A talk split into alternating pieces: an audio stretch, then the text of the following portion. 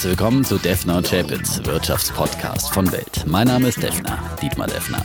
Mein Name ist Chapitz, Holger Chapitz. Episode 88, lieber Defner. Mhm. Und wir sind zurück aus den Schweizer Bergen vom Weltwirtschaftsforum aus Davos mit In vielen Geschichten und vielen Erkenntnissen. Und es ist ja immer so ein bisschen das Davoser Forum, so ein bisschen die erste Wegmarke im Jahr, die so ein bisschen zeigt, wo das Jahr lang geht. Und daran wollen wir euch und Sie heute teilhaben lassen. Unbedingt. Das war auf jeden Fall ein äh, Weltwirtschaftsforum, das ganz im Zeichen des Klimawandels stand. Ganz genau. Fast alle Gespräche, Podien wurden davon beherrscht. Also Greta Thunberg und ihre Mitstreiterinnen haben aus dem Vorjahr heraus diesen Akzent gesetzt und äh, dieses äh, Weltwirtschaftsforum sozusagen grün gewandelt. Viele sprachen sogar davon, dass es ein Weltklimaforum gewesen ja, So ein bisschen. Und, aber wenn man, wenn man die äh, Wirtschaftslenker gesehen hat, die hatten teilweise ein bisschen eine andere Agenda. Auf jeden Fall kann man sagen, dass die Stimmung eigentlich ganz okay war. Keiner hat so mit einer Rezession gerechnet. Und ähm, trotz äh, Prognosekürzung des IWF, der IWF eröffnet ja immer das Weltwirtschaftsforum so ein bisschen mhm. indirekt und hat dann nochmal die Prognosen gekürzt. Aber die Wirtschaftslenker waren eigentlich optimistisch. Und deswegen ist ja auch dieses, dieses Risiko, was wir jetzt haben mit diesem Coronavirus, weil irgendwie trifft es die Welt Welt unvorbereitet. Alle mhm. dachten, oh, ist doch alles ganz schön. Und dann kommt dieser Virus, von dem keiner weiß, was passiert. Ja, und der hat die Märkte jetzt zum Auftakt dieser Woche doch ziemlich erschüttert. Ne? Ja. Und es gab ja auch einen Gast aus China, der ja. Der Vize-Bürgermeister von Wuhan war mit einer kleinen Delegation, war mit einer kleinen Delegation in Davos vor Ort. Und das war so ein bisschen Talk of the Town. Die Frage, muss ich zu einem Gipfel anreisen, wo dann jemand aus Wuhan ist, wo doch die Stadt abgeriegelt ist? Also besser ja. mal keinen Handshake machen. Und äh, weil das ist schon witzig, ne? Die ganze Stadt ist abgeriegelt, man lässt keinen mehr ausreißen, sperrt die Leute quasi ein in Quarantäne in der ganzen Stadt. Aber der Bürgermeister, der fliegt dann mal um die der Welt. Vize war. Das war nur der Vize. Der Wahrscheinlich Vize, war der Bürgermeister der Vize, zu Hause. Vize, ja, der Bürgermeister musste zu Hause Krisenpolitik ja. machen und, und fliegt um die Welt und äh, geht zu einem Gipfel, wo die Weltelite versammelt ist. Aber ja. die haben wahrscheinlich alle gut Hände gewaschen. Na, das ist ja überhaupt auch die das Ehre. Hoffen wir mal. Aber die Frage ist ja, und wir haben darüber gestern auch in der Börse am Abend gesprochen, nachdem ja die Märkte äh, zum Auftakt dieser Woche am Montag doch kräftig eingebrochen sind, äh, wie gefährlich kann denn dieser Coronavirus werden? werden. Und äh, Holger, du hast ja auch darüber geschrieben in der Welt, mhm. ähm, hast dich ein bisschen intensiver mit der Thematik beschafft, befestigt. Die, die große Frage, kann das jetzt so eine Epidemie werden wie damals SARS 2002, 2003? Wie gefährlich ist dieser Coronavirus? Naja, das scheint ja, es scheint ja schon so eine Art Pandemie zu sein, also dass es sich über die verschiedenen Erdteile äh, auf dem Globus ausbreitet. Das ist ja der Fall und die Ansteckungsgefahr ist ja genauso hoch. Die Frage ist, zum einen, wie hoch ist die Sterblichkeitsrate? Also wenn du das bekommst, bisher ist es so, dass von 2000 Fällen es 100 Tote gibt, also die Sterblichkeitsrate ungefähr bei 5 Prozent. Das ist natürlich, klingt jetzt sehr hoch, wahrscheinlich ist sie wesentlich niedriger, weil wir noch gar nicht von allen Leuten wissen, die angesteckt ist, weil ja auch die Inkubationszeit sehr lange ist. Also das ist, äh, da, da gibt es Parallelen. Aber die Frage ist jetzt, was wird es wirtschaftlich auslösen? Und 2003 war es ja nur so ein kleiner Blip, alle sind ausgeflippt und dann gab es dieses, dieses Cover auf dem Economist vorne drauf. Ist das das Tschernobyl von China? fragten viele. Und die Märkte brachen ein und nach drei Monaten oder sogar, mhm. sogar kürzer war alles wieder vorbei. Die Märkte erholten sich. Nur war es damals halt so, dass die Wirtschaft damals an so einem Tiefpunkt war und so ein bisschen die Konjunkturwende dann nach oben ging. Und heute sind wir an einem Hochpunkt bei der Konjunktur und das ist der Unterschied. Und keiner mhm. weiß so recht, ob möglicherweise möglicherweise so ein, so ein Schock, der jetzt auf die Welt unvorbereitet trifft, ob der nicht möglicherweise die Ökonomie dann doch in, die nächste, mhm. in den nächsten Down-Cycle bringt, also nach den nächsten Absturz bringt. Und das ist das Gefährliche, glaube ich, dran.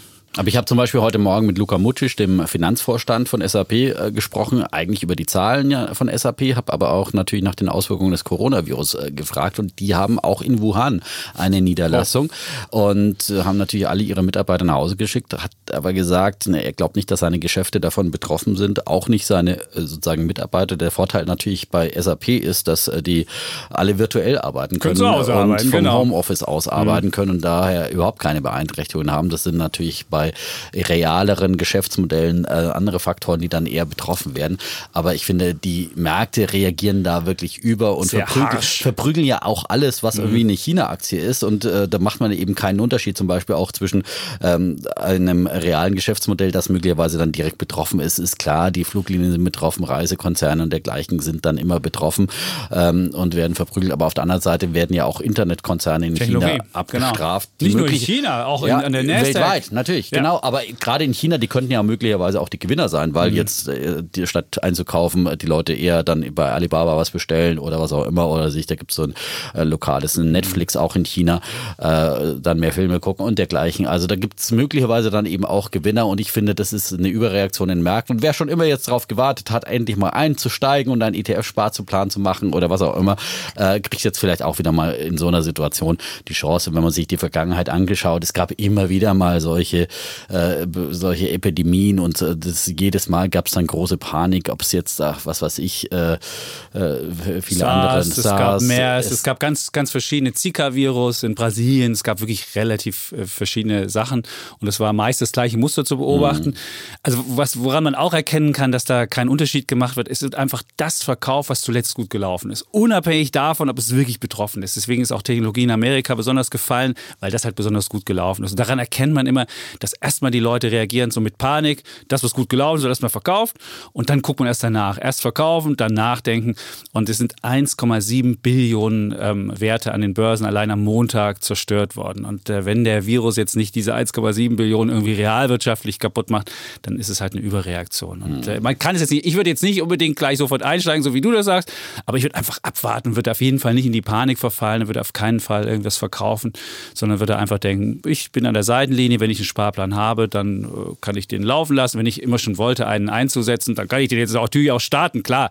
Aber ich würde jetzt nicht sagen, zusätzlich noch irgendwie sagen, oh, jetzt muss ich unbedingt dabei sein, weil dafür weiß man nicht, was alles Aber passiert. mit einem kleinen Schritt kann man ja mal reingehen und wer eben äh, darauf gewartet hat, dass es Kaufgelegenheiten gibt, äh, ist das möglicherweise jetzt eine Kaufgelegenheit und dann kann man sagen, mit einem Drittel gehe ich jetzt mal rein und dann warte ich mal ab. Vielleicht äh, gibt es auch noch eine deutlichere Korrektur. Kann auch sein, dass der Markt dann eben nochmal deutlich korrigiert, äh, mhm. nachdem er doch gut gelaufen ist. Äh, aber im äh, Prinzip ist das, glaube ich, dann auf lange Sicht gesehen, wird das eine Kaufgelegenheit sein an den Märkten weltweit und eine Einstiegschance für ja, alle, die wir müssen, verpasst Wir müssen allen erstmal mhm. jetzt noch sagen, die jetzt auf unsere Listen waren. Das waren jetzt in Davos, da haben wir relativ viel gearbeitet, auch wenn jemand meinte, ihr, ihr twittert, ihr, ihr postet ja immer nur Partybilder. Das muss ich jetzt mal zur so Ehrenrettung ja. des Herrn Schäpitz sagen. Ja, also ich meine, er hat dann äh, so bei Instagram immer ein paar Partybilder ge äh, gepostet. Mit Maria Party Rover. Ja, und ja, vom, vom Schlittenfahren. Wir waren da, da war ich auch dabei.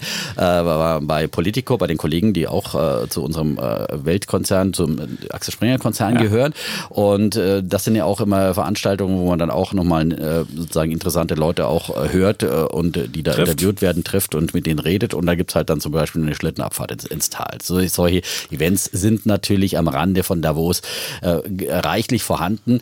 Und äh, Kollege Chapitz ist wirklich ein unermüdlicher Arbeiter, muss ich jetzt wirklich mal sagen. Äh, der äh, arbeitet oft, wir waren bei Soros am Abend und dann äh, schreibt er nachts noch Artikel bis um äh, 12 Uhr oder später äh, wird dann noch geschrieben und am nächsten Morgen geht schon wieder um, äh, wann seid ihr immer aufgestanden? 4, 5 Uhr? 4 Uhr 57 hat der Wecker vom Gerlemann Kollegen zusammen. Also ja. das sind verdammt lange Tage. Das sind die härtesten Tage. Das sind die, die härtesten Tage. Der Kollege hat einfach Deswegen nur habe ich mich auch geärgert vier, über dieses fünf Stunden Ding. geschlafen und ja. so viel gearbeitet und dann noch ein bisschen Party abends gemacht. Das gehört aber auch mit dazu. Und das ist ja auch part of the job, dass man da so auch äh, Networking betreibt und auch interessante Leute trifft, die man auch wieder interviewen kann. Bei und mir saß ja, ich habe Fernsehen gemacht, ich war auch stand auch äh, meistens um, um vier Uhr auf, dann sind wir mit dem Kameramann dann durch, äh, da kann man ja nicht hinfahren, muss man sich immer vorstellen. Das ist ein Hochsicherheitstrakt, ja. Und äh, dann muss man da wirklich morgens in der Kälte mit dem Kameramann zusammen, haben wir unser Equipment, der Kameramann hatte jetzt Equipment alles in eine Kiste dieses Jahr gepackt, so musste ich nicht so viel tragen, aber immerhin hinmarschieren, fast zwei Kilometer durch die Kälte. Um sechs Uhr waren wir dann vor Ort. Äh, wir mussten auch noch durch die Sicherheitsschranken mit dem Aha. ganzen Kameraequipment durch und so weiter. Und dann ist man vor Ort, dann baut man auf, dass man um sieben Uhr dann pünktlich schalten kann. Aber wenn man um sieben Uhr auf dem Sender ist, dann ist man schon mal eben zwei Stunden vorher unterwegs. Ja, also das sind und dann steht man da den ganzen Tag bis abends, macht abends noch ein paar Interviews und so weiter und ähm, dann hat man eben auch seine 12, 14 Stunden ganz schnell auf der Kiste und also ihr müsst euch keine Sorgen machen, dass, dass wir da nicht gearbeitet, gearbeitet haben, dass wir zu viel Party gemacht Aber haben. Aber was, ich meine, man muss ja auch die Leute fragen, was wird auf Instagram angeguckt? Nicht wie jemand am Laptop sitzt und arbeitet, sondern wie jemand das bunte Leben auch genießt. Und ich meine, das sind halt die, das ist die, die Mechanik bei Instagram. Und das scheint äh, zu, der, der Zuhörer unseres Podcasts nicht Gut, deine, deine Bilder waren ein bisschen einseitig, weil du nicht so viele Arbeitsbilder ja, Warum soll ich denn Bilder sagen, wie ich am Laptop sitze? Wie ja, langweilig ist das Bilder denn? deines schönen Lebens, ja. Aber ja. wie gesagt, es gab auch die anderen Seiten der Medaille, sei an dieser Stelle wirklich äh, sozusagen. Ist gut, es gab tolle bei, es war Will, Will I Am war da auf der, auf der Time Party. Ja. Hm? Will I Am war da. Wusstest du das? Will I Am. Will I Am. Ist doch so ein, so ein Star. Ich meine, nicht, nicht unsere Generation, aber Will I Am war da. Und Sheryl Crow hat gesungen im, Echt? im Philip Morris. gesehen? Es gab so, es gab so, Sheryl einen- Crow es gab so einen gesehen? Philip Morris. Ich habe sie nicht gesehen. Ich habe Also. hab davon nur gehört. Es gab so einen Philip Morris Laden da auf der Promenade. Mhm. Da stand Unsmoke Your Mind drauf. Und da konntest du reingehen, konntest dich betrinken. Also Mhm. und konntest dann irgendwie. Da hat halt Philip Morris für seine, weiß ich nicht, Zigaretten Unsmoke Your Mind. Ja, für sie. Und dann stand da Sheryl Crow. Also muss halt wirklich Sheryl sagen, da Crow. muss Hat ja auch eine etwas rauchigere Stimme. Genau, Passt ja also ganz gut. Ja. passt es ganz gut. Und es gab dann auch so, äh, kennst du Yo-Yo Ma? Das Nee. ist so ein, so ein super äh, Cellist. Der hat dann Okay. irgendwie gespielt, dann konntest du eine Session zur Resilienz machen. Boah. Also wenn du Resilienz werden wolltest. Also Resilienz. Davos bietet für wirklich alle möglichen Sachen was. Leider für sowas hatten wir keine Zeit. Wir haben uns eher die Politik angeguckt. Die Provokation von, von Donald Trump, die Rede 30 Genau. Minuten. Wenn man in der Schule gewesen wäre, hätte man gesagt, ähm, Thema verfehlt. Also er war eingeladen und es ging ja eher ums Klima und er hat über seine eigenen Erfolge, wirtschaftlichen Erfolge gesprochen, die er dann doch etwas über dargestellt hat. Ein paar Erfolge waren gar nicht so. Aber das, das war ja schon eine Provokation. Ja, ja. Und das hat ja der Grünen-Chef Habeck dann so ganz klar deutlich ausgesprochen. Erst in einem Internetvideo äh, direkt äh, nach der Veranstaltung, dass die Kollegin Eigendorf Ja. äh, vom ZDF, die allerdings als äh, Begleiterin ihres Mannes Eigendorf, der wiederum Chefsprecher der Deutschen Bank ist, da war. Äh, es war ja so, naja, die hat es dann so direkt nach der Veranstaltung aufgenommen, obwohl keine Kamerateams da äh, zulässig sind. Das war so ein bisschen, ich würde es mal ein bisschen grenzwertig sagen. So, und äh, Sie hat mir ihn hat nämlich. abgepasst. Ja, sie hat ihn abgepasst und da hat er so aus der ersten Emotion heraus sehr harsch dann reagiert und gesagt, ja, war, war die schlechteste Rede, die er je gehört hat. Und Er hat von Gegner gesprochen. Und, Und wenn ich bei Amerikanern Trump. von Gegner spreche, muss ich mich natürlich fragen, äh, sind die Amerikaner unsere Gegner? Warum haben wir Demokratie in Deutschland? Und möglicherweise kamen die ja nicht vom Himmel geflogen, sondern das haben wir möglicherweise auch den Amerikanern zu verdanken. Also ja, aber er meinte das natürlich ich als Gegner im, im, im Kampf Ja. gegen den äh, Klimawandel und, und ähm, bei mir im Interview war Habeck dann auch, da hat er das etwas, also er hat nicht direkt seine Aussage relativiert, aber äh, diese Aussagen, diese Kritik an äh, Trump dann weniger harsch formuliert, aber halt eben davon gesprochen eben, dass es ein Affront eben auch gegen den Gastgeber war, weil er ja sozusagen das Thema war ja auch Nachhaltigkeit äh, äh, im, im Leitthema und er hat die Eröffnungsrede gehalten und hat im Prinzip eine Themaverfehlung gemacht, weil er eine Wahlkampfrede gehalten hat. Das hat der Habeck dann eben auch so gesagt und das haben alle anderen auch so gesagt, dass er im Prinzip so diese, dieses? Podium genutzt hat. Der, na, das geht nicht. Also wenn du irgendwann mal Außenminister oder Bundeskanzler gar werden willst, kannst du solche Wutreden nicht machen. Denn du musst dir überlegen, wenn er irgendwann mal in offizieller Funktion nach Amerika reisen soll, dann wird ihm sein Botschafter vorher sagen, der hat sich auch danach, der Herr Crenell, hat sich ja direkt auch eingeschaltet, hat gesagt, das geht gar nicht, was da der grünen Chef gesagt hat. Und ich meine, das der, Also, das- jetzt muss man mal die Kirche im. Dorf lassen. Aber wirklich, ich finde, da muss auch wirklich mal Klartext gesprochen werden. Vielleicht war die eine Nein. oder andere Formulierung ein bisschen Nicht so. überzogen. Aber gegenüber Trump, der sich ständig in Tweets so weit aus dem Fenster lädt und die ganze Welt beschimpft, harsch und überhaupt nicht reflektiert, was er da sagt, da muss man auch mal ein bisschen einstecken können, Herr Trump. Ja, also ich, da Okay. finde ich, muss Du ich meinst, jetzt da den- kannst du Wutreden da, haben? Nein, muss ich den ich Habeck nicht. schon verteidigen. Ja, und man muss auch nicht immer daran denken, dass man irgendwann mal Außenminister ist und dann, äh, ich glaube, die Grünen werden ihren Weg gehen. Da bin ich ganz, Mhm. und, und Habeck fand ich bei mir im Interview war auch so ganz, ganz äh, besonnen. Und ich meine, muss sich nein, man muss sich ja mal vorstellen, da ist ein grünen Chef in der Höhle des Löwen. Ja, weil es Und er gibt ja musste immer stehen in der Halle Anfang. Er hatte Globalisierung. keinen Platz. Dann Das hat er aber einen Sitzplatz bekommen. Er hat dann ja, irgendwann genau. einen bekommen. Äh, Ja. Aber man muss ja sagen, die Globalisierungsgegner und die, die, die Linken dieser Welt, für die ist ja Davos immer noch überhaupt das Hassobjekt, wo die Mächtigen dieser Welt irgendwas ausklungeln. Äh, und, und Habeck war vor Ort und hat mit denen gesprochen und hat den Dialog gesucht. Ja, und Davos ist ja ein Dialogform. Das muss man mir schon mal hoch anrechnen, dass er vor Ort ist. Und dann hat er mir auch gesagt, ja, das, ich habe ihn ja auch gefragt, ob er den Eindruck hat, dass das Ganze so Greenwashing ist und so weiter oder ob da Wandel echt ist. Und er hat gesagt, er hat mit sehr vielen äh, gesprochen, mit sehr vielen auch Chefs von Banken, von großen Banken und äh, da hat er sehr, sehr viel Hoffnung, weil das Interesse an nachhaltiger Geldanlage ganz, ganz groß ist. Sie wollen einfach ihre Anlagen äh, nachhaltiger gestalten, wollen äh, sozusagen äh, Klimaverschmutzer und so weiter mehr und mehr aussortieren, hat ja Larry Fink zum Beispiel auch in einem Brief vor Davos geschrieben, der Chef von BlackRock, des größten Vermögensverwalters der Welt. Und äh, der Allianzchef hat es auch auf dem Podium so gesagt. Also das, äh, da ist ein ganz, ganz großer Trend, da ist ein großes Umdenken, gerade auf Seite der äh, Kapitalanlage, der äh, Finanzinvestoren und so weiter. Ähm, und ich glaube, das ist etwas, was wirklich ein Prozess ist, der wirklich ein, einen Wandel in Gang setzt, ja, ähm, äh, der einfach nicht mehr aufzuhalten ist. Ja, aber Herr Habeck, äh, der war ja, der, er war ja groß erwartet worden. Es gab ja auch so ein, so ein Panel abends ähm, vom, vom, äh, von der New York Times veranstaltet und da war er der Stargast und alle waren sie sehr, sehr interessiert und haben gedacht, Mann, wer ist das? Weil alle dachten, das ist der neue Hoffnungsträger von, von Deutschland. Und da saß er da mit, mit Herrn Ross Sorkin nebeneinander. Das ist wirklich ein smart Guy von der, von der New York Times, wirklich einer der cleversten. Und dann saß der arme Habeck dahinter. Wir hatten es ja schon bei unserem äh, Weltwirtschaftsforum aus äh, Weltgipfel aus Paris und er sprach Englisch und es war eine Enttäuschung für viele. Also diesen Abend, viele, die dachten, da kommt jetzt der neue große Hoffnungsträger aus Deutschland und dann spricht der Radebrechen Englisch. Das war, ja, das war auch, nicht dafür gewählt, dass er, dass er Oxford Englisch spricht. Also, Nein, aber meine, das, ist, ist, ist, ist das Charme. Du denkst, da kommt einer, der hat Charme, der hat Anklang. Das, was er im Deutschen hat, hat er halt, wenn er Englisch ja, okay, spricht, überhaupt nicht. Englisch da wird sprechen. vereinfacht, ja. da wird, das klingt einfach, ja. da klingt er wie so ein, wie Gut, so ein äh, ich mein, Provinzpolitiker, aber nicht wie der große Arbeit, wie er sich immer in Deutsch Ja, aber es geht nicht darum, ob man gut oder schlecht Englisch spricht, ja. Und ich, die Merkel ah. spricht auch nicht Englisch öffentlich. Und ja, aber dann würde ich es auch nicht machen. Ja, dann, sollte man einfach nicht öffentlich Englisch sprechen. Gut, da gibt es einen Übersetzer. Okay, das sollte er vielleicht das nächste Mal machen. Genau. Aber ich habe noch einen getroffen, den ich für den Kanzler von 2029 halte. Jens Spahn. Ja, hast du Jens auch gepostet? Spahn. Ja, Jens Spahn ist. Habe ich äh, auch getroffen, lief auch an unserer Kamera vorbei. Habe ihn auch kurz begrüßt, ja. Also Jens Spahn ist wirklich einer der wenigen, die, glaube ich, eine wirkliche Vision für Deutschland hat und der wirklich da gut ist, aber der halt noch ein bisschen jung ist. Man mhm. merkte auch, beispielsweise Kram Karrenbauer war ja auch da, die hat eine ähm, Pressekonferenz da abgehalten, ähm, off the record, also man konnte nicht daraus Spricht zitieren. auch nicht gut Englisch übrigens. Hat auch äh, auf, ich glaube, sie hat auf Deutsch gesprochen. Ja. Die, hat, die Pressekonferenz ja, war auf Deutsch, aber da waren auch relativ viele Leute da. Das hat sie relativ gut wohl gemacht. Ich war jetzt nicht dabei, aber das soll sie gut gemacht haben. Aber der Spahn merkt, man merkte, er, er ist so ein bisschen, versuchte noch, steht in den Startlöchern, aber will sich noch nicht zu sehr exponieren. Und deswegen denke ich, 2000 2029 ist er der, mm. der neue Kanzler. Und die ja. Kanzlerin, die Merkel war ja auch da und die hat positiv überrascht mit ihrer Rede, muss man sagen. Ja. Also, das war, also die, kann witzig, immer noch, ja. die kann immer noch die Leute irgendwie ja. Und man, man, hat jetzt so den Eindruck, bei der, bei der Merkel, die ist jetzt so frei, ja, so irgendwie weiß sie, muss nicht mehr antreten, hat diese lästige Parteichefin-Amt weg und kann jetzt wirklich so frei reden und ja, reden. Wenn sie mal was tun würde, sage ich da, aber gut. Ja, komm, nur reden ja, gut, alleine äh, bringt nichts. Anderes Thema. Nein, ich meine, die, die hat Rede so viel gut. getan in ja. ihrer ganzen Amtszeit, so viele Krisen bewältigt. Ich hatte jetzt gerade wieder einen Libyen-Gipfel veranstaltet. Also tu nicht immer so, als würde die nichts tun. Das ist echt dieses Gejammere.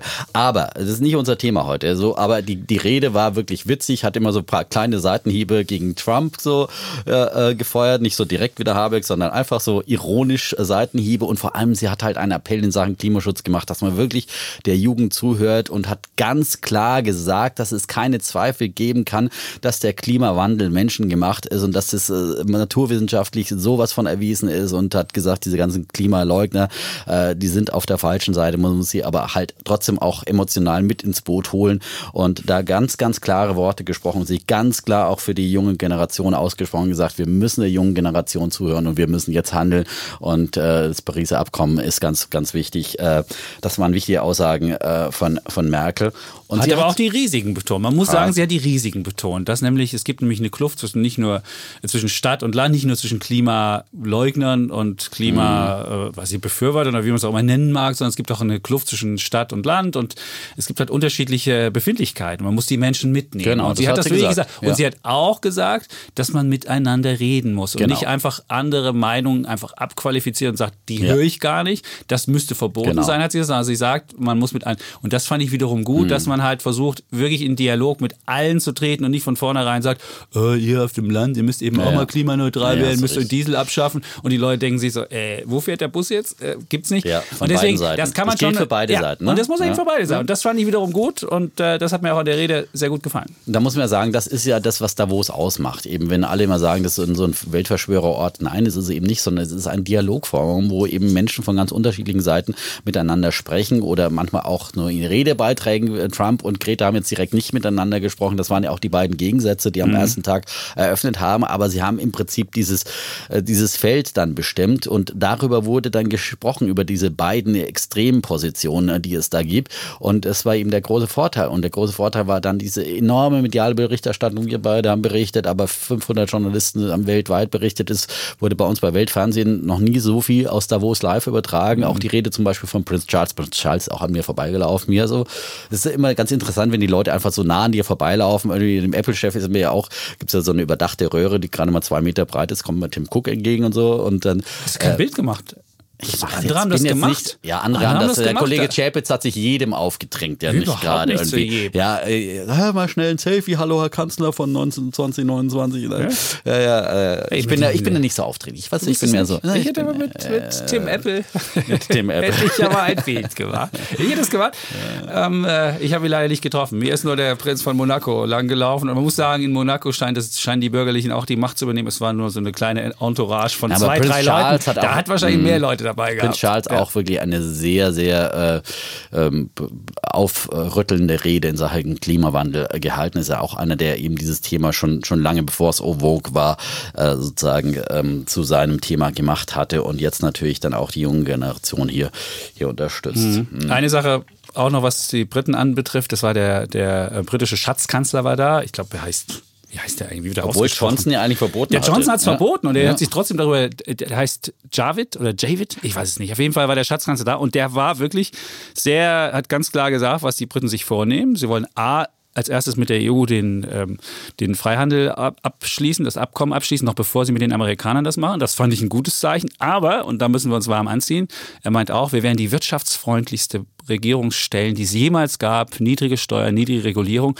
Und entsteht vielleicht vor Europas Haustür ein neuer großer Konkurrent, wo wir echt aufpassen müssen, dass wir an die nicht was verlieren. Also das, ist, das war Aber das wäre dann vielleicht auch mal, wäre vielleicht auch mal ganz gut für Europa, dass man ein bisschen sozusagen etwas wirtschaftsfreundlichere Konkurrenz dann wieder haben. Und, äh, aber äh, mal sehen, wie dieser, also ich bin nach wie vor äh, skeptisch, ob, ob, das der große Erfolg wird. Der äh, Brexit, die nehmen sich natürlich viel vor, aber ähm, kann man wieder diskutieren irgendwann. Ich bin, ja, ich bin ja optimistischer, genau, dass ja. es vielleicht doch gelingen könnte. Gut. Naja, die müssen erstmal Freihandelsabkommen äh, mit der EU so schließen. Und das bis zum Jahresende. Der, der Zeitplan das ist, ist schon erstmal, bevor sehr, sie dann irgendwas eng. machen können. Und, äh, der Trump hat ja auch gesagt, er will das ja auch mit den genau. Briten und mit Europa auch bis mit Europa. Ich habe ja mit der von der Leyen auch gesprochen und die hat ja auch hat sich sehr zuversichtlich geäußert, äh, weil ich ja nochmal nachgefragt habe und hat sie gesagt, nee, nee, das ist eine Sache von jetzt äh, mehreren Wochen. Das ist jetzt keine Sache von, von Monaten. Sie meint, mhm. das ist in den nächsten Wochen, äh, glaubt sie, dass man das unter Dach und Fach kriegt, äh, wäre zu wünschen dass dann endlich dieses Damoklesschwert mit den mhm. Autozöllen dann auch weg ist, weil das ja immer wieder auch äh, sagen unsere Märkte hier belastet.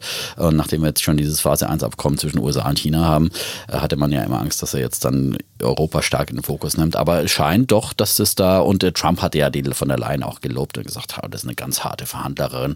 Bitte gelobt? Hast du mal diesen Dialog? Also das, wenn, man, wenn man mal einen Dialog sich angucken muss. Es gab dann vom Weißen Haus gibt es immer so Pressemitteilungen und wenn man sich mal den Dialog zwischen Trump und von der Leyen guckt. Sie versuchte zu erzählen, ah, wir sind ja alte Kumpels. Und er sagte immer, yes, yes, oh, nice to see you. Oh, yes, yes, yes. Also wenn man sich diesen Dialog anguckt, sieht man, dass er an Europa so überhaupt kein Interesse hat. Und naja, wenn man gesehen hat, wenn man gesehen hat, gesagt, wie viele Leute im Saal saßen bei von der Leyen, der Saal war nur zum Drittel voll. Also das ja, war nicht wirklich frustrierend. Die Rede war gar nicht so schlecht, aber es war wirklich das Interesse an Europa ist jetzt nicht sonderlich groß, obwohl es eigentlich ein, ein Weltwirtschaftsforum war, was ja europäische Themen hat. Europa will ja vorausgehen beim Klimaschutz. Und dann ist für Europa, wenn dann die Politiker da sind, das Interesse nicht so wahnsinnig. Und das fand ich ein bisschen Kommt auch immer ein bisschen auf die Konkurrenzveranstaltungen an. aber da dass der Trump die von der Leyen gelobt hat, liest dir bitte diesen naja, Dialog hat, durch. Er ist nein, so ich sage, sagen. Ich er sage, so er hat gesagt, die von der Leyen ist eine harte Verhandlungsführerin und das ist ja aus Sicht des großen Dealmakers natürlich dann schon ein gewisser Ritterschlag. Ne? Findest du? Ja, wir haben eine Frau, sie ist sehr schwierig. Europa könnte schwieriger werden, deswegen haben wir zuerst mit China abgeschlossen. So hat das,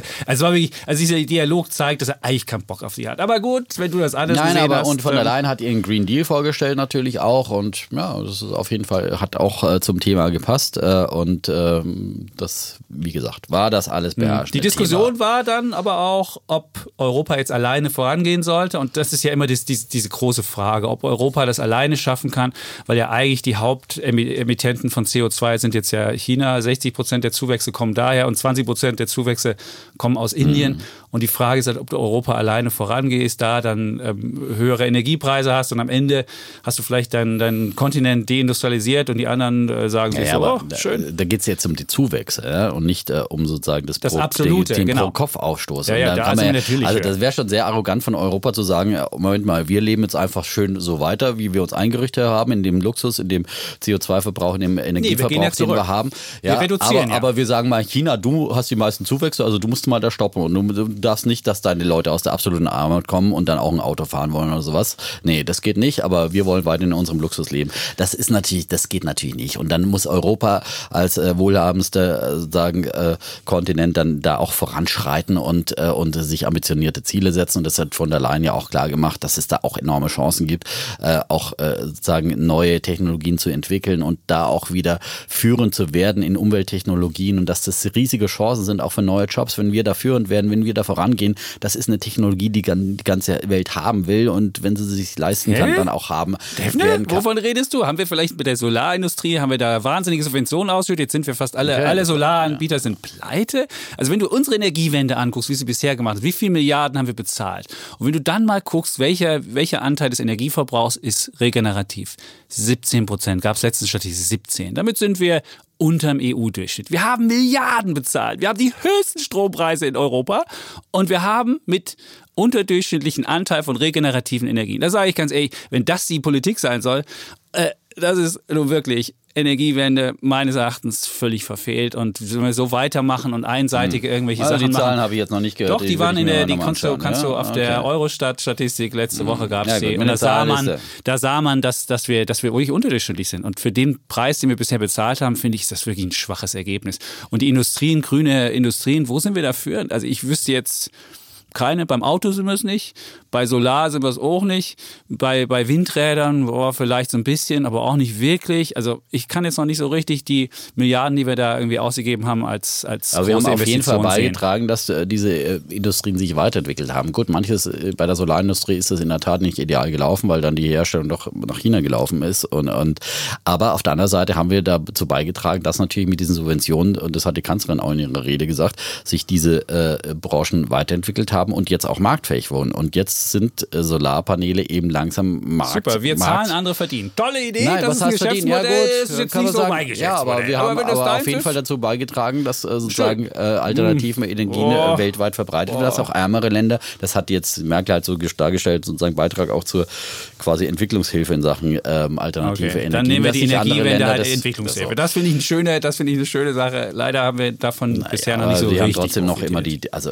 diese, diese Zahl will ich mir nochmal genau anschauen Guck sie dir dann an. können wir nochmal diskutieren. Gut. Ähm, so, also, das ist alles die Vorrede, Ja. aber wir bleiben natürlich ähm, mit unseren Themen und äh, Bullen Ja. und Bären auch in Davos, äh, weil, äh, wie gesagt, das war das, äh, was uns geprägt hat äh, die vergangene Woche und wofür es natürlich unendlich zu erzählen gibt. Wir können ja noch Unendlich, äh, ja. fünf Stunden hier sitzen und ja, äh, allein was der Kollege Chapitz auch für alles für Artikel geschrieben hat, sehr lesenswert, würde ich mir alles mal durchlesen. Das kann man kann auch deine Videos viele- angucken, Man kann auch meine auch da. Videos, Also ja. lohnt sich ich hatte ja auch. auch den Käser, den, den Siemens-Chef, war auch sehr spannend im Interview. Ähm, Das vielleicht noch, der hat nämlich auch beim Trump-Dinner da teilgenommen und da habe ich gesagt, wie war es denn so? Und da hat er sehr umfangreich geplaudert. Er war wirklich so im Plauderlaune und hat gesagt, okay, ich habe da drei Sachen an Trump gesagt, ein Kompliment, so nach dem Motto, ja, Wirtschaft prompt ja, ähm, ein, ein, ein Wunsch oder eine Bitte, so war das gleich formuliert, dass äh, irgendwie sozusagen auch äh, bei internationalen Geschäften ähm, den US-Unternehmen gleichwertig behandelt werden. Also da dachte er jetzt speziell an den Irak. Und dann hat er noch ein, ein, eine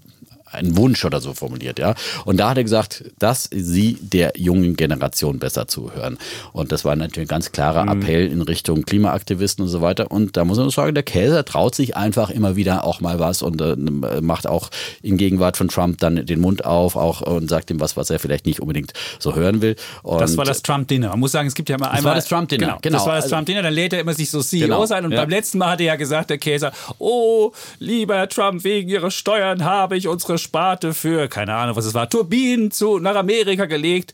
Und das war natürlich gar nicht wegen der Steuer, hat er schon viel früher gemacht. Da hat er sogar noch rum, rumgeflunkert.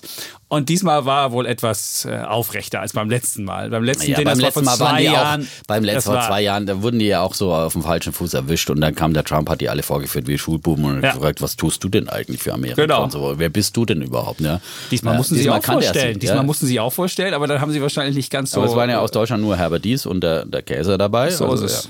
Und sonst, äh, Tim Cook war auch dabei. Ja, ja und der Käse hat halt auch mal gesagt, dass sie äh, bei Siemens sehr, sehr, sehr auch vorbildlich sind und meinte halt, ja gut, da muss man gucken jetzt, was die anderen Unternehmen dann da liefern. Und ich meine, äh, Siemens muss man immer wieder sich auch mal sagen, äh, trotz dieses Adane-Projekts in, in, Australien, sie haben hehre Ziele, nämlich bis 2030 klimaneutral zu sein. Das ist wirklich ein Vorreiter. Das äh, sind äh, viele andere Unternehmen nicht, die haben da andere Ziele. So.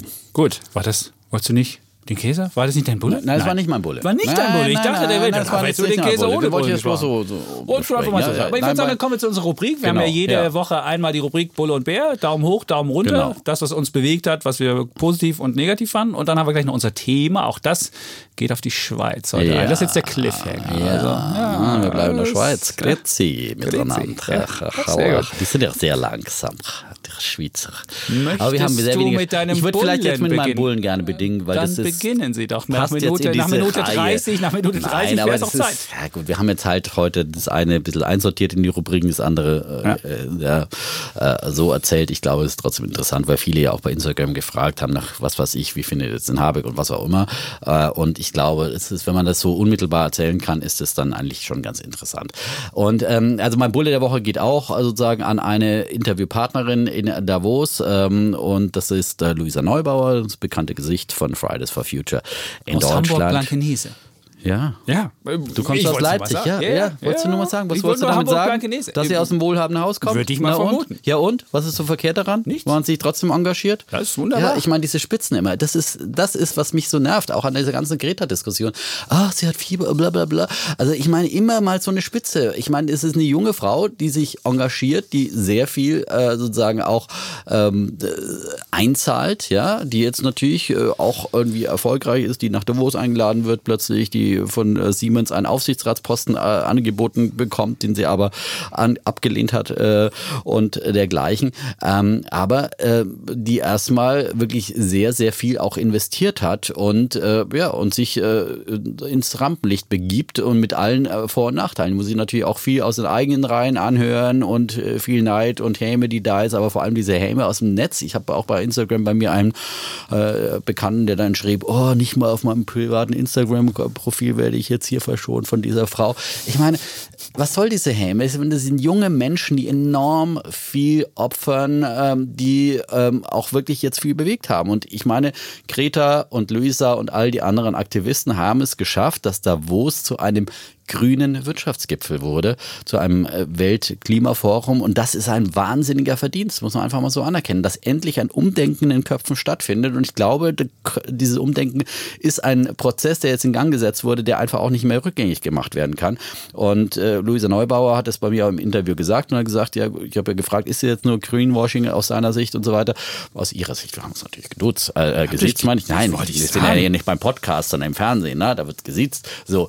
Und da hat sie gesagt, ja, sie haben viele schöne Worte gehört und jetzt müssen halt den Worten Taten folgen und sie werden ganz genau beobachten, und, äh, ob da, das auch geschieht, ob da wirklich dann Handlungen folgen und den Unternehmen vor allem auch weiter auf die Finger gucken und auf die Finger klopfen, so wie sie das im Fall Siemens gemacht haben. Ich habe sie auch nach Siemens gefragt. Gesagt, Also wieso greift ihr euch jetzt ausgerechnet Siemens heraus, die eigentlich doch eben sehr, äh, eigentlich in vielen Bereichen vorbildlich sind, eben mit der Klimaneutralität 2030 und so weiter und äh, Windanlagenhersteller sind. Und dann sagt sie, okay, aber auf der anderen Seite, wenn ein Unternehmen sich so positioniert als grünes Unternehmen, sozusagen mit den Vorreitern muss man halt auch am strengsten sein. Und da muss man sagen, du kannst nicht sagen, du bist klimaneutral bis 2030 und dann unterstützt du eine, eine äh, Kohlemine in Australien, die dann äh, sozusagen noch äh, jahrzehntelang äh, läuft. Und das ist dann eben auch irgendwie bigott und so weiter. Das hat sie nicht so gesagt, aber so äh, war der Tenor. Kann man sich auch noch anschauen, dieses Interview mit Luisa Neubauer. Und ich finde, es ist eine junge Frau, 23 Jahre alt, die wirklich äh, ja, ähm, sehr rhetorisch fit ist, die auch telegen ist, äh, die einfach auch sehr intelligent ist, die auch überlegt antwortet und nicht äh, auch so selbstbezogen ist. Und wenn ich äh, zu ihr gesagt habe, okay, das ist euer Erfolg und so, gibt sich auch bescheiden und so. Und ich habe gefragt, habt, haben die DAX-Chefs jetzt Angst vor dir, zittern die dir vor euch? Ähm, und da hat sie auch gesagt, nee, also das wäre ja überheblich und so weiter, sowas zu denken. Aber sie haben natürlich eine Macht, ja. Und man merkt schon, also, äh, dass äh, natürlich die Konzernlenker äh, nicht unbedingt jetzt so ein, ein sozusagen plötzlich Fridays for Future vor der Tür sitzen haben und dann überlegen. Und was ist, man auch gehört hat in Davos, war ja, dass viele Konzernchefs dann gesagt haben, ja gut, äh, und wenn wir jetzt nach Hause kommen, äh, dann fragen uns unsere Söhne und Töchter, was tust du eigentlich für den äh, Klimaschutz? Also diese junge Generation, ich nehme jetzt einfach nur Luisa Neubauer als Gesicht, aber damit sind äh, all die Aktivisten gemeint, die der hier Käser was noch. Kinder zu Hause? Der Käser vielleicht nicht. Der Käser hat mir das nicht gesagt, aber das hat man, äh, habe ich in den Berichten gelesen, dass viele gefragt werden und es gibt äh, schon noch jüngere. Äh, Echt? Äh, ja. Ich dachte, die wären so 50. Da hat man doch. Ja, schau mal die SAP-Chefs an, der ist, glaube ich, Ja, der neue. ist jetzt- ja, da ist jetzt ein 37 oder Generationenwechsel sowas, ja. stattgefunden, das stimmt. Ja, aber es gibt ja auch dann ältere Kinder, die mal fragen, ja. Also, ähm, ich glaube, dass äh, diese Generation, es sind natürlich Extremforderungen, das sind Aktivisten und äh, wir alle wissen, das hat der Habeck auch gesagt, ja, die, die haben aber auch das Recht, das zu fordern. Und äh, konkrete Politik sieht dann wieder anderswo aus, da muss man Kompromisse machen, da muss man äh, alle Seiten berücksichtigen, aber es ist ein gutes Recht, so Extrempositionen auch zu fordern. Und äh, Luisa Neubauer hat es dann eben auch gesagt und anerkannt eben, dass eben auch schon viel geschehen äh, ist in den Köpfen zumindest und dass, dass ein äh, Wandel dann in Köpfen stattfindet und dass man das dann eben verfolgen muss. Und deswegen geht mein Bulle der Woche an Luisa Neubauer. Ach, schön. Ja. Ja. Ach, es Ja. ist. Ja, Noch was ist- Hämisches anzumerken oder so? Nicht. Ich habe nicht. gut. Ich habe auch, hab auch eine junge Aktivistin bei mir Sehr als schön. Der Woche. Ja. Aber meine Aktivistin kommt nicht so aus gepolstertem Haushalt. Die ist äh, nicht ganz so mit dem silbernen Löffel aufgewachsen. Meine ist die, mein Bull der Woche geht an die 18-jährige Aktivistin Natascha Mwanza. Die kommt aus Sambia und die war, die saß am Anfang mit auf dem Panel. Es gab ja äh, verschiedene Veranstaltungen mit Greta Thunberg und am Anfang gab es ein Panel und da haben sie bewusst neben Greta Thunberg noch andere Aktivisten und Aktivistinnen gesetzt, um mal zu zeigen, dass es nicht nur Greta gibt, sondern dass es auch andere gibt, die auch für andere Sachen streiten. Und dabei kam bei diesem Panel kam halt Natascha ganz groß raus, weil während Greta mit etwas blässlich da saß und Sie auch war nicht ja auch besonders, krank vorher, besonders sagen, rhetorisch, ne? nicht besonders, nicht besonders äh, äh, clever war und dann, als sie meinte, sie hat nicht genug Redezeit bekommen, einfach dann gesagt hat, so, jetzt muss ich noch mal was sagen, hol den Zettel raus und las irgendwas vor. Man dachte sich so, oh, das kam nicht wirklich so gelenkt rüber. Während diese Natascha hat so ein bisschen in die Show gestohlen, weil sie wirklich mit einer anderen äh, Sache rangeht. Also die hat keine Weltuntergangssachen gemacht oder How dare you oder irgendwie die Leute, sondern sie hat einfach mit, mit, einem, mit einem optimistischeren Anklang ist sie, hat die versucht, die Leute mitzunehmen. Und was war ihr Instrument? Ihr Hauptinstrument war die Stimme. Und sie hat, und wir haben uns dann überlegt, warum hat sie da die Show gestohlen und haben die dann auch interviewt als Welt. Und dann hat sie uns erzählt, wie sie überhaupt dahin gekommen ist. Und das war, sie ist irgendwann in die Schule gekommen, ist gehänselt worden, war irgendwie die cleverste in, die, in der Schule. Und, und wenn du so ein bisschen der cleverste bist und dir Sachen zufallen, dann sind die Leute ja manchmal eifersüchtig und hänseln dich. Dann ist sie also gehänselt worden und gemobbt worden. Und dann hat sie festgestellt, dass sie mit ihrer Stimme so auf die Leute zugegangen ist und so laut und so durchdringend, dass dann auf einmal die, die sie gemobbt haben, angefangen haben zu heulen. Und dann merkte sie, oh, mit meiner Stimme, das scheint was ganz Wunderbares zu sein. Und dann hat sie überlegt, naja, nun, das, äh, eine Stimme will ich nicht dafür einsetzen, dass ich andere Leute mobbe, sondern vielleicht kann ich da was Positives machen. Und so kam sie dann und hat, hat sich ausprobiert, kam dann zu so einem NGO und ist dann, hat dann sich engagiert für Kinder- und für Frauenrechte. Also es ist gerade, dass, dass Kinder in Afrika nicht schon im Alter, also Mädchen mit 14 zwangsverheiratet werden und so weiter. Das macht sie beispielsweise. Und sie hat das wirklich rhetorisch, sie ist laut, sie ist deutlich, sie hat gesagt, ey, ich habe Energie, was dann schon so ein bisschen mich, ich saß dann da und dachte so, wir sind die Jungen, wir haben Energie, ihr Alten, ihr habt vielleicht, ihr habt vielleicht Erfahrungen, aber so richtig könnt ihr gar nicht mehr, könnt ihr gar nicht mehr Probleme lösen, wir sind das. Und habe ich sie auch gefragt, so Moment mal, ich bin ja äh, jetzt schon älter in, dein, in deiner Idee, aber wo ist denn mein Platz in dieser Gesellschaft? Hat sie gesagt, naja gut, wir machen das so, du musst dir das vorstellen, wie so ein Organismus, die Alten sind vielleicht der Kopf und wir sind dann die Hände und die Beine und so. Und so hat sie das dann versucht, so ein bisschen zu integrieren und gesagt, wir müssen so über die Generation miteinander zusammenarbeiten. Und ich fand, das war eine, eine, kluge, eine kluge Idee. Und ich fand auch, was sie da, was sie da gemacht hat, dass sie das positiv gemacht hat, dass sie das optimistisch gesagt hat. Wir können es schaffen, wir haben die Energie.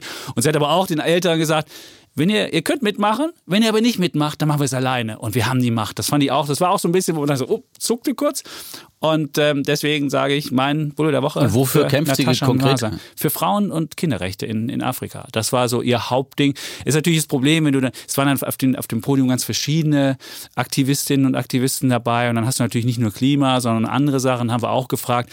Ist es dann nicht so, wenn du ganz viele verschiedene Forderungen hast, geht dann nicht die einzige Forderung äh, verloren? Muss man nicht für ein Thema streiten? Das, nee, das wäre durchaus schon komplementär. Man könnte auch verschiedene Forderungen haben und man könnte auch verschiedene ähm, Aktivistinnen haben, weil man merkte so ein bisschen, dass auf dem Panel schon so ein bisschen Konkurrenz war und dass sie, nee, nee, wir sind alle gute Kumpel, sage ich, und hast du die Telefonnummer von Greta Thunberg? Sagt sie, nee. Daran merkte man, dass sie dann doch nicht so vereint sind und nicht so zusammenarbeiten. Aber ich fand das trotzdem, sie war eine großartige, eine großartige Frau, also man kann sich das alles noch angucken. Die ganzen Videos auch von Davos kann man auf der Webseite sich noch anschauen. Und wenn man das Panel mal anschaut, diese Frau war wirklich großartig, deswegen mein Bulle der Woche für Natascha mhm. aus Sambia.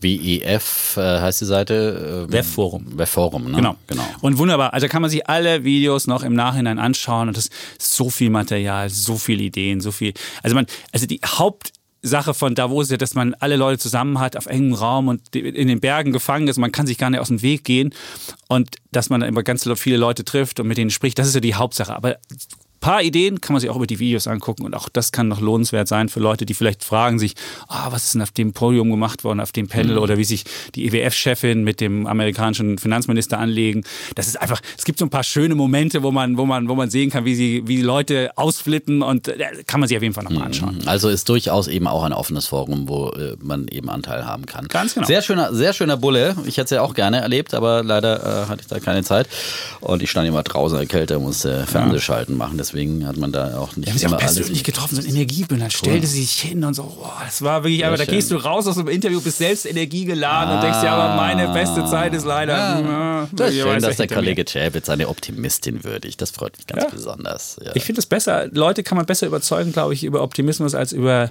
Weltuntergang. Was? Das ist jetzt deine Devise? Du bist Nein, ja ich Bär. bin ja der, meine, du bist doch der, ich bin zwar nein, der aber, Bär, aber, aber, aber ich bin der Realist ja hier. Ja, ja, aber trotzdem, ich meine, trotzdem, ich meine, man braucht, glaube ich, beides, ja. Und ich bin ja eigentlich der Optimist, der genau das eigentlich sagt. Aber ich glaube, das hat man schon da wo es auch gesehen, dass manchmal braucht man auch die Warner, ja. Es ist nicht meine Rolle auch nicht, weil ich ja e-, eben eher alle so positiv sehe. Aber es ist schon auch wichtig, solche Leute wie Greta zu haben, die einfach mal sagen, hallo, das Haus brennt, ja. Und da kannst du nicht immer sagen, ach ja, es ist so schön warm und kuschelig hier in diesem Haus äh, äh, und was auch immer, sondern ich finde, äh, so. Und dann komme ich gleich zu einem Warner seit Jahren auch. Äh, und das ist dein Bär jetzt. Mein, mein Bär der Woche ist nicht der Warner selber, sondern äh, sozusagen das Ziel seiner Warnungen, nämlich die Feinde der offenen Gesellschaft. Und äh, an die geht mein Bär der Woche. Für einen, der wiederum auch eine Art Bär ist, also ein Warner in der Wüste, ein, äh, ein vielleicht sogar ein Untergangsprophet im Sinne Trumps. Trumps hat ja eben gesagt, diese, diese Untergangspropheten hier ständig mit ihren Warnungen und so weiter und hat natürlich damit die Klimaaktivisten gemeint und abgewatscht. Ähm, nein, aber ähm, ich spreche von George Soros ähm, oder Soros. Wie spricht man? Er kommt Soros. aus Ungarn, ist gebürtiger Ungar. Soros? Soros, ja. Ich habe ihn schon dreimal interviewt. So, du hast ihn schon mal dreimal, dreimal interviewt. Das einzige Problem ist, hm. er sagt nie was zu seinen ganzen Marktgeschichten. Das finde ich ja auch spannend intellektuell. Er, er, ist eigentlich jetzt ein politischer Aktivist geworden. Das willst du wahrscheinlich jetzt ja. auch gleich erzählen. Und leider erzählt er nicht, wie er damals die Bank of England in ja. die Knie gezwungen also hat. Also legendäre Sachen. Investor Legendär, ne? ja. und hat genau eben mal gegen das Pfund gewettet und sozusagen dann sozusagen die britische Notenbank sogar in die Knie gezwungen und damit äh, richtig fett eine Milliarde oder was verdient. Ja.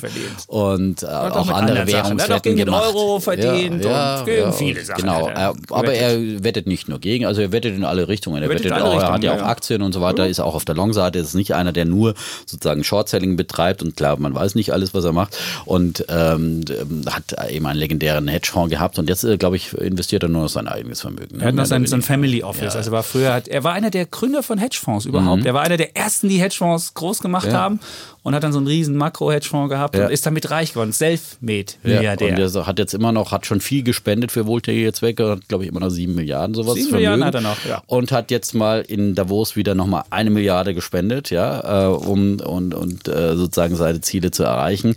Und äh, hat eine Milliarde gespendet für ein Bildungsnetzwerk, seine Open Society University. Er hat ja diese Universität auch mal in Budapest äh, gegründet erst und musste dann auf Druck von Orban diese wieder schließen schließen, aber er will daraus jetzt sozusagen ein Netzwerk machen, weltweit äh, umspannendes Netzwerk, das auch Fernkurse anbietet und das Bildung anbietet, äh, auch für Arme, die sich das nicht leisten können, auch äh, über, über Fernkurse, über Internetkurse und dergleichen. Also sehr großer Visionär, ähm, aber äh, das alles und jetzt wieder auf meinen Bär der Woche ähm, gegen die Feinde der offenen Gesellschaft, die hat er ganz klar benannt in Davos und er gibt eben immer am Rande von Davos, vom Weltwirtschaftsforum, jedes Jahr einen abendlichen Empfang für Journalisten.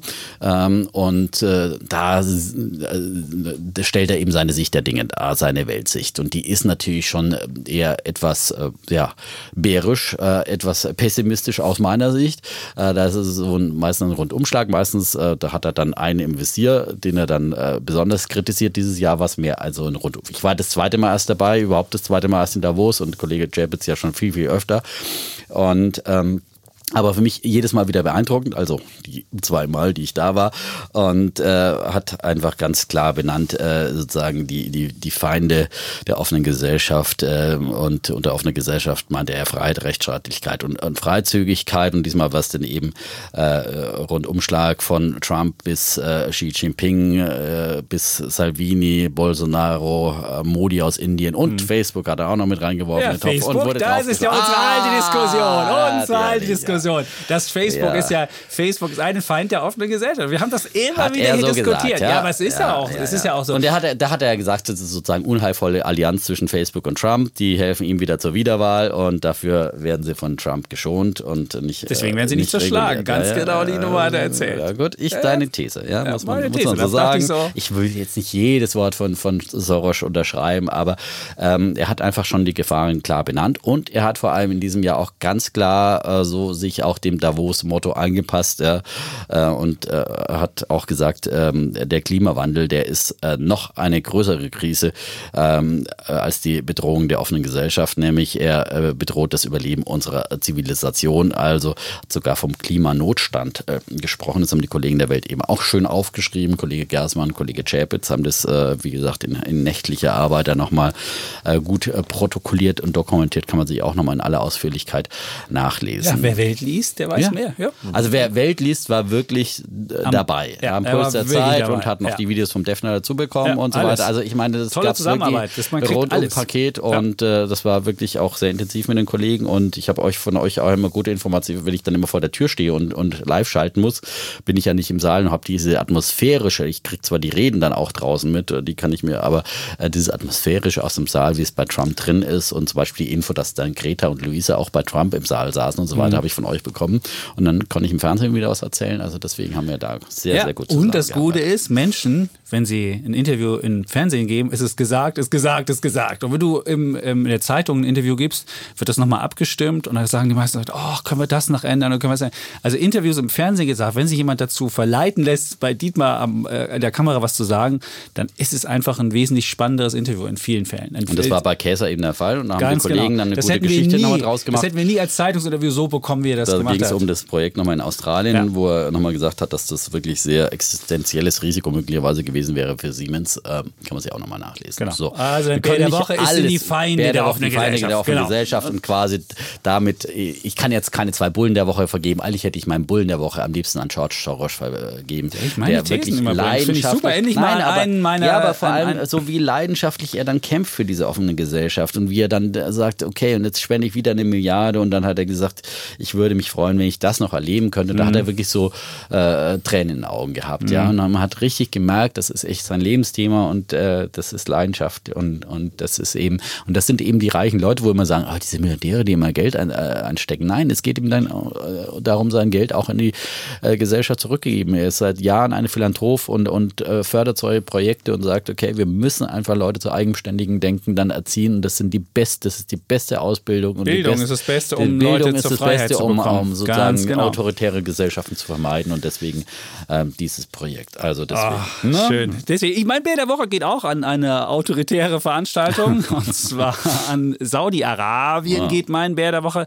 Die waren ja in Davos besonders stark aktiv. Ist ja jedes Jahr macht ein Land so richtig einen auf, auf dick und dann sind überall Plakate aufgehängt oder dann äh, Sachen. Das war dieses Jahr ähm, Saudi-Arabien. Die haben überall äh, große Banner oder der, der ähm, Prinz bin Salman hat auch überall für seine Stiftung ge geworben. Dann gab es ein saudisches Café, wo man hingehen konnte. Da ging es darum, Brücken zu bauen. Und äh, ähm, die Saudis waren mit 52 Teilnehmern dieses Jahr vor Ort. Und das ist mehr als von Italienern und Spaniern zusammen. Also muss sehen, mit welcher, mit welcher Stärke die da angetreten waren. Und das Peinliche an der Geschichte war, als wir dann in, in, in, in ähm, da, waren, kam dann diese Handy-Hacker-Affäre hoch und da gab es ja diese, diesen Verdacht, dass das ähm, Handy vom Amazon-Chef Bezos vom saudischen ähm, Kronprinzen Bin Salman durch ein Video gehackt worden ist.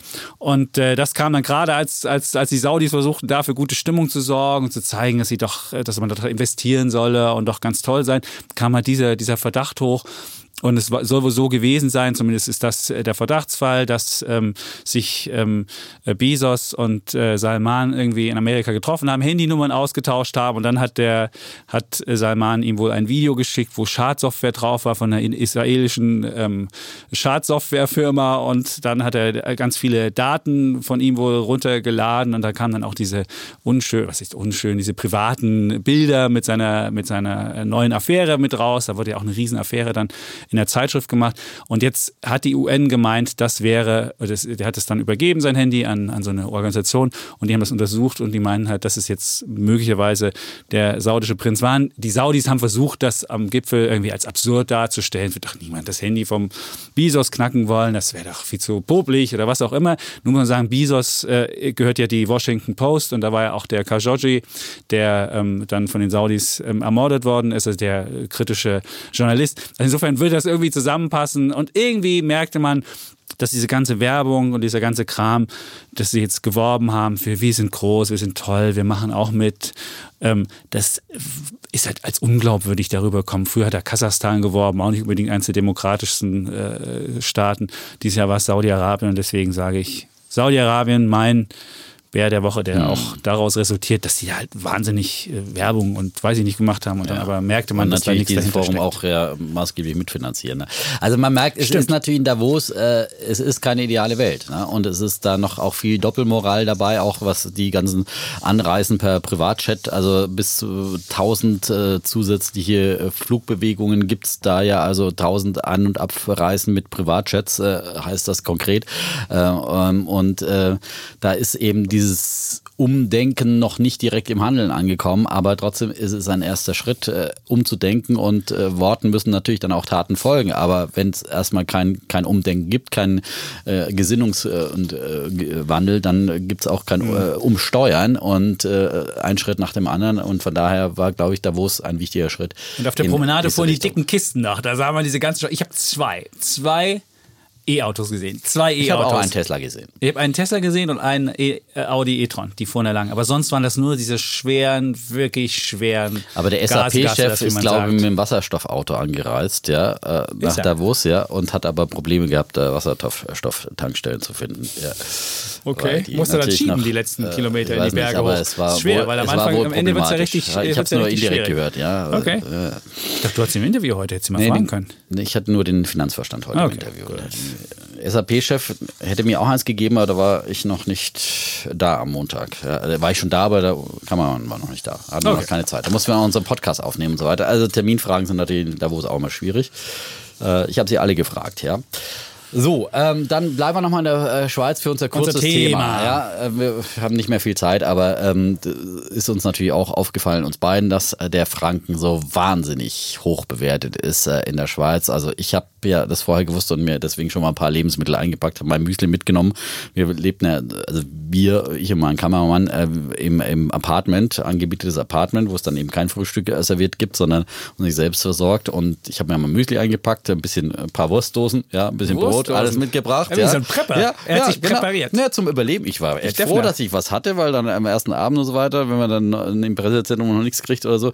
Äh, ansonsten wird man da im Pressezentrum natürlich auch einigermaßen versorgt. Da gab es jeden Tag Reis und Bohnen und Salat. Ja, ähm, aber so, äh, und deswegen habe ich da nicht groß eingekauft. Mein Kameramann hatte da nichts dabei, obwohl er mit dem Kamera im Auto angerastet habe ich erst auch mal ein bisschen ausgeholfen. Dann ging er einkaufen am nächsten Tag und sagte, okay, jetzt habe ich mal ein bisschen Wurst, ein bisschen äh, paar und äh, ein bisschen Brot gekauft und ein bisschen, bisschen Obst und habe 40 Euro dafür aus. Es war wahnsinnig teuer und äh, das ist in der Schweiz einfach extrem teuer ist. Das zeigt äh, gerade auch wieder der Big Mac Index. Das ist ja so ein internationaler Preisvergleich, wo man sozusagen anhand dieses standardisierten Produktes Big Mac am besten natürlich die Kauf Kaufkraft, die man sozusagen für sein Geld in den einzelnen Ländern äh, bekommt, äh, gut vergleichen kann. Und das wird dann in, in Dollar umgerechnet.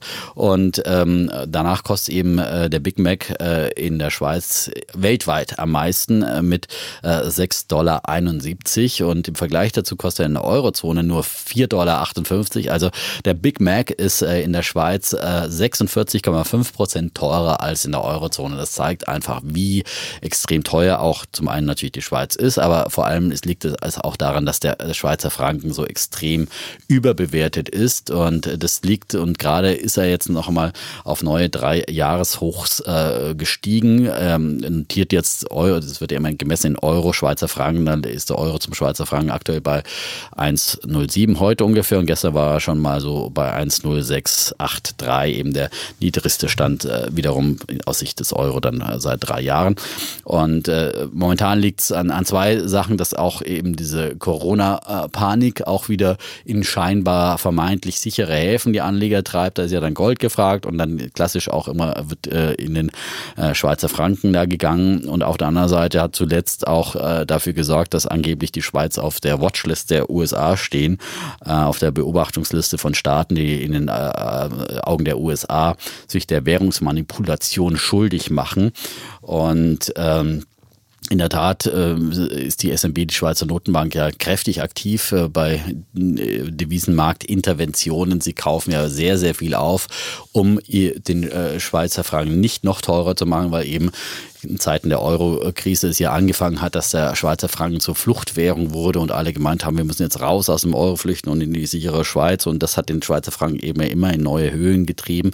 Und, äh, und äh, die Schweizer Notenbank sucht, versucht gegenzusteuern, hatten wir auch mal einen Mindestkurs äh, oder einen Höchstkurs äh, im Sinne des Schweizer Frankens eingezogen. Den konnten sie nicht verteidigen, mussten sie fallen lassen. Der war damals bei 1,20 und ähm, dann ging es nochmal sozusagen weiter in die Höhe für den Franken und weiter runter für den Euro zum Franken. Franken.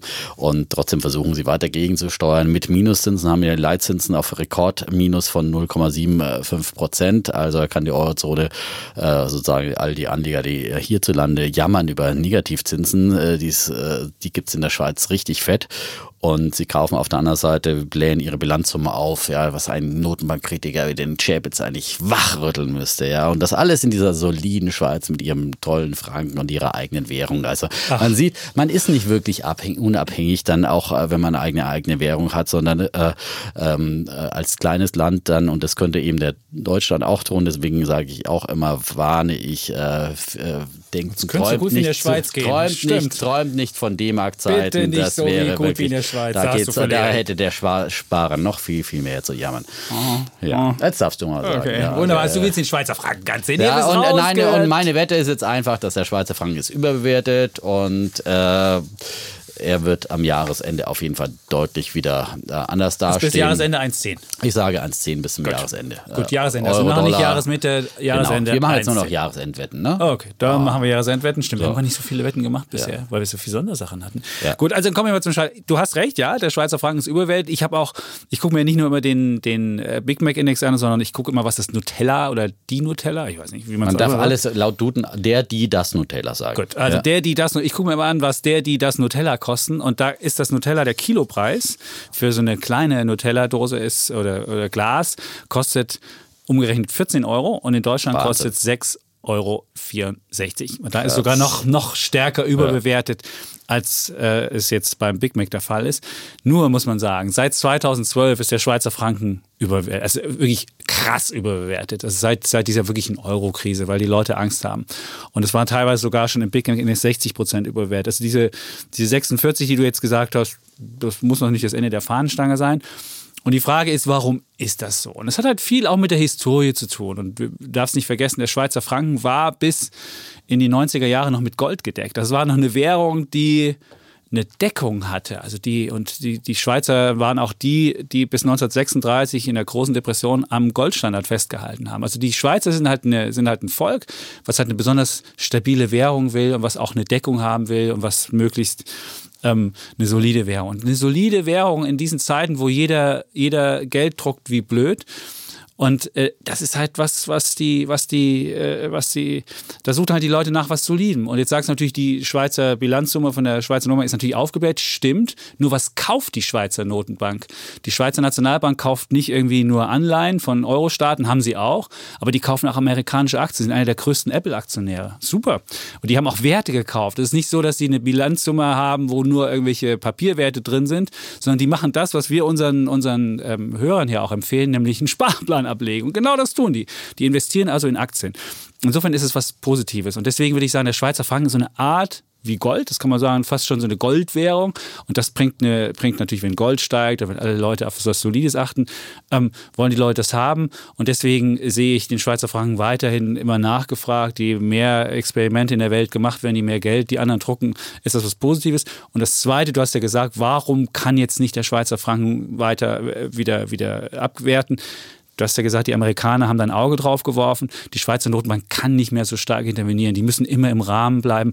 Und deswegen würde ich denken, da wird so viel Geld weiter in den Schweizer Franken machen. Die haben, die haben einen äh, Leistungsbilanzüberschuss von 10,3 Prozent. Wir in Deutschland haben einen von 7. Also 10,3. Sie machen einen wahnsinnigen Überschuss immer noch. Die Wirtschaft brummt trotz dieses überwerteten Franken. Es läuft gut. Und warum soll der Schweizer Franken? Ich würde sagen, der bleibt so hoch. Also wird auf jeden Fall unter 1,10 bleiben.